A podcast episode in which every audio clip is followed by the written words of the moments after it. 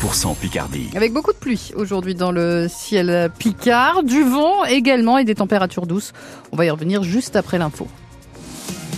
Laurent Vautier, dans les pharmacies françaises, on manque de plusieurs médicaments. Près de 5000 signalements pour rupture de stock et risque de rupture l'an dernier auprès de l'Agence nationale de sécurité du médicament. On manque particulièrement d'amoxicilline, de traitements contre les maladies cardiovasculaires, mais aussi de traitements contre le diabète comme l'Ozempic. Dans cette pharmacie d'Amiens, Joséphine Ortuno, on vous le confirme, se fournir est de plus en plus difficile. Il y a plus de manquants que de produits réceptionnés en fait. Dans son dossier intitulé Pénurie de médicaments, Hélène Collet, pharmacienne, retrouve les traitements contre le diabète. On est toujours en rupture. On arrive à s'en procurer une fois par semaine. Trois patients, on en reçoit une boîte. Le patient arrive à récupérer une boîte et puis bah, il se dit bon bah voilà j'ai un mois de répit. Et puis bah, le mois prochain, je ne sais pas. Heureusement, cette pharmacienne trouve toujours une solution. On a un site entre pharmaciens qui s'appelle Vigirupture qui nous permet de diriger les patients dans une autre pharmacie qui aurait du coup euh, le médicament. Pour elle, il y a beaucoup d'explications. À mon avis, c'est un problème de prix, je pense. Le marché français achète à pas cher, les boîtes partent à l'étranger. En Espagne et en Angleterre, par exemple, les médicaments coûtent plus cher, mais ça n'est pas tout. Il y a beaucoup de mésusages, c'est-à-dire qu'il y a des patients qui ont des médecins conciliants qui leur prescrivent ces injections pour maigrir. Donc en fait, les personnes qui se disent bon, moi j'ai un petit peu à perdre, eh bien certains médecins prescrivent. Vous en avez vu vous? J'en connais. Je leur ai dit que moi j'attendais ce médicament-là et puis que lui il avait réussi à en avoir comme ça. Euh, alors qu'il n'était pas diabétique. Hélène Collet pense également que les réseaux sociaux ont leur part de responsabilité. Sur TikTok, par exemple, plusieurs personnes préconisent les traitements contre le diabète pour perdre du poids. Pour rappel, ces médicaments se procurent uniquement avec l'ordonnance d'un médecin. La préfecture de la Somme a présenté son bilan sécurité pour l'année 2023 hier. Avec une hausse générale de la délinquance de 6% en un an, 10 000 vols recensés, des accidents mortels sur la route en baisse, 10 de moins par rapport en 2022. Mais ce qui préoccupe particulièrement police, gendarmerie et justice, la forte hausse des violences contre les personnes. Les violences intrafamiliales aussi continuent de progresser, deux tiers ont lieu en zone rurale. Comment les gendarmes tentent de lutter contre ce fléau? On pose la question ce matin à Marc Jankowski, commandant du groupement de gendarmerie départementale de la Somme. Il est l'invité de France Bleu Picardie à 8h10 et à 8h15. On vous pose cette question entre les démarchages, les cambriolages. Vous sentez-vous en sécurité chez vous? On attend vos appels au 03 22 92 58 58. Quatre mois jour pour jour après les attaques terroriste du Hamas contre Israël. Un hommage national est rendu ce matin à Paris dans la cour des Invalides.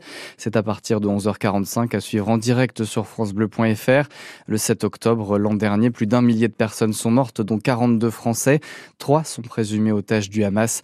L'Elysée dit envisager également un temps mémoriel pour les victimes françaises des bombardements israéliens dans la bande de Gaza. France Bleu Picardie, il est 7h33. Dans les rayons de nos supermarchés, les industriels augmentent les prix tout en changeant leurs produits. Oui, on vous a déjà parlé sur France Bleu Picardie de la shrinkflation, un prix en hausse mais une quantité à la baisse. Eh bien, l'ONG de défense des consommateurs Foodwatch dénonce ce matin une nouvelle méthode pratiquée par les marques Cyril Ardo. La chipflation, c'est la contraction de cheap, bon marché, et d'inflation. Pour faire simple, vendre plus cher des produits dont la composition est moins bonne. Foodwatch épingle six produits de grandes marques, du surimi Fleury-Michon, un poisson Findus ou un chocolat Milka. Dans le cas du surimi, par exemple, il y a désormais 11% de chair à poisson en moins, remplacé par des produits moins nobles, alors que le prix au kilo des bâtonnets a augmenté de 40% entre 2021 et 2023.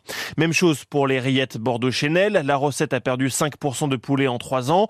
La graisse de canard a, elle, été remplacée par des huiles végétales, alors que le prix a bondi de 30%. Le phénomène n'est pas nouveau, dit Foodwatch, mais a été accentué par l'inflation. Les industriels, eux, justifient ces pratiques par une hausse de prix des matières premières sur fond de grippe aviaire et de guerre en Ukraine. Le gouvernement travaille à un projet d'arrêté contraignant d'ici mars les supermarchés à expliciter davantage ces pratiques des industriels. Le géant français mondial du lait Lactalis accusé d'avoir caché au fisc plus plusieurs centaines de milliers d'euros. Le siège du groupe basé en Mayenne et plusieurs sites ont été perquisitionnés hier par la Brigade nationale de répression de la délinquance fiscale. Lactalis explique que ces perquisitions s'inscrivent, je cite, dans le cadre d'une procédure sur des faits anciens déjà examinés par les autorités. Les agriculteurs bio sont en colère et ils manifestent cet après-midi devant l'Assemblée nationale à Paris. Ces producteurs s'estiment oubliés par les annonces du gouvernement vendredi après dix jours de mobilisation du monde agricole. Il a promis une enveloppe de 50 50 millions d'euros pour la prise en charge des pertes bio en 2023, mais ces pertes s'élèvent à 300 millions d'euros, dit la Fédération nationale d'agriculture biologique. Les habitants de Saint-en-Amiénois au sud d'Amiens invités à se former au compostage cet après-midi. Un atelier est organisé par la métropole de 14h à 16h30 à l'Espérance. Il sera notamment question de la gestion et de l'entretien d'un lombricomposteur, mais aussi des différentes techniques de compostage. Amiens Métropole rembourse jusqu'à 30 euros l'achat d'un composteur ou d'un lombricomposteur. Pour rappel, depuis le 1er janvier, les collectivités ont l'obligation d'apporter une solution à tous leurs habitants pour recycler leurs déchets végétaux. François Ruffin s'attaque au mal travail, maux de dos, anxiété, stress. Dans son nouveau livre à retrouver aujourd'hui en librairie, le député Picardie de Bout de la Somme évoque le chiffre de 100 000 licenciements pour inaptitude chaque année dans les entreprises françaises. C'est, dit-il, l'équivalent de tous les habitants d'Amiens licenciés d'un coup. François Ruffin sera l'invité de Ma France après le journal de midi sur France Bleu Picardie. Enseigner ou étudier l'histoire, c'est bien. La vivre, c'est encore mieux. Et c'est ce que fait Bob Taylor, un Anglais de 57 ans, pompier de métier qui vit en Picardie depuis 1983. Trois à quatre fois par an, il se rend sur les anciens champs de bataille de la Première Guerre mondiale dans l'est de la Somme. Plus d'un million d'hommes sont tombés au combat en 1916.